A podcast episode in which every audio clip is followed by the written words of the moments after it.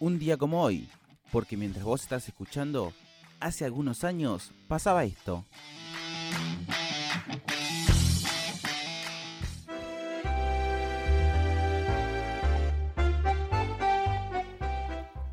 Un 11 de diciembre entre 1883 y 1887 nacía el Zorzal, Carlos Gardel.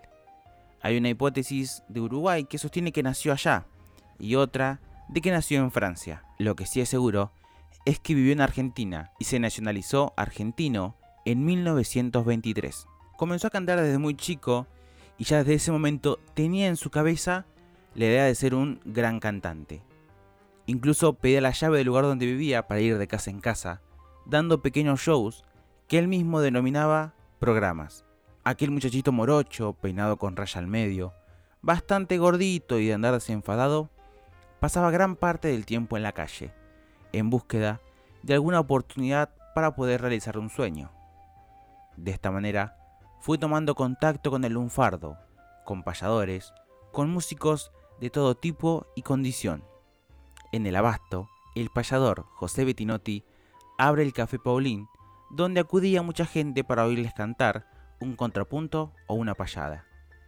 Bettinotti sabía que su partenaire era incapaz de expresarse por improvisaciones, y para hacerle salir del compromiso, con una agilidad impresionante, elaboró espontáneamente estos versos. Los que me escuchen a mí sabrán el hondo gemir de mi alma sentimental, pero de otros el sentir lo sabe solo decir el canto de ese zorzal.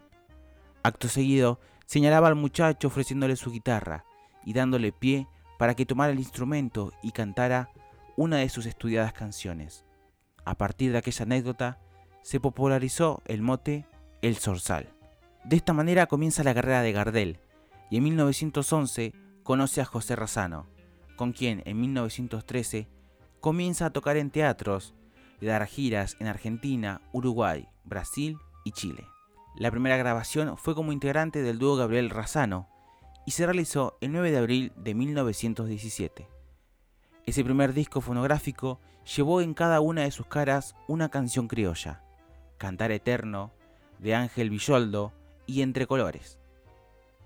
¿Por qué se decía que Gardel cantaba cada día mejor? Es que él cuando vio su voz decidió estudiar canto para mejorar. De esta manera el dúo Gardel-Razano se hace presente y para 1925 ya tenían grabado más de 350 matrices y 171 discos. Ese mismo año se desarma el grupo debido a que Razano tenía problemas en la garganta y Gardel sigue su carrera en solitario con su amigo de manager. En 1928 se torna el más fructífero en su carrera hasta entonces. Ya es un hombre de mundo, atrayente y popular. Su nombre está en las más importantes carteleras de París y su tango conquista a los franceses desde cada escenario. Desde allí, su fama llega al resto del mundo occidental. Se aviva las contenidas emociones de inmigrantes y despierta en los criollos el orgullo de pertenecer a esta incipiente comunidad rioplatense. Gardel era el catalizador que unía a todos bajo una cultura en común. Pero Gardel no quería quedarse ahí nomás. Él quería ingresar a la escena por la puerta grande. Sabía que el cine podía proyectar su imagen y su voz a todos los rincones del planeta. Por eso viaja a Europa, donde empieza a mover los hilos hasta hacerse un lugar en el podio de la cinematografía universal. Y en ese proyecto evocaría todos sus esfuerzos. Así llega la primera posibilidad de participar en un largometraje de la Paramount en París, Las Luces de Buenos Aires. Este fue el primer film, pero no lo tuvo como protagonista.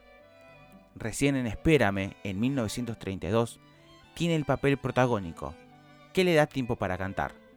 Pero el guion no era suficientemente bueno y el elenco tampoco, aunque las apariciones musicales y actorales de Gardel justificaban completamente todo. Desde entonces, sus películas son un éxito, sin precedentes en toda América. El público pide que se repitan dos o tres veces las escenas donde canta. La vida de Gardel da forma definitiva a lo que vendría a ser el protocolo del argentino triunfador y crea el modelo en que las nuevas generaciones de argentinos se iban a inspirar. De esta manera, Gardel es un símbolo del tango en el mundo. Muere en Medellín, Colombia, el 24 de junio de 1935, en un accidente de avión. Y desde entonces es eterno. Su figura sigue tal y cual como lo era hasta el momento en que pereció en ese infierno de fuego y de sangre, con la frescura en su voz, con la pinta y con la sonrisa de sus fotos.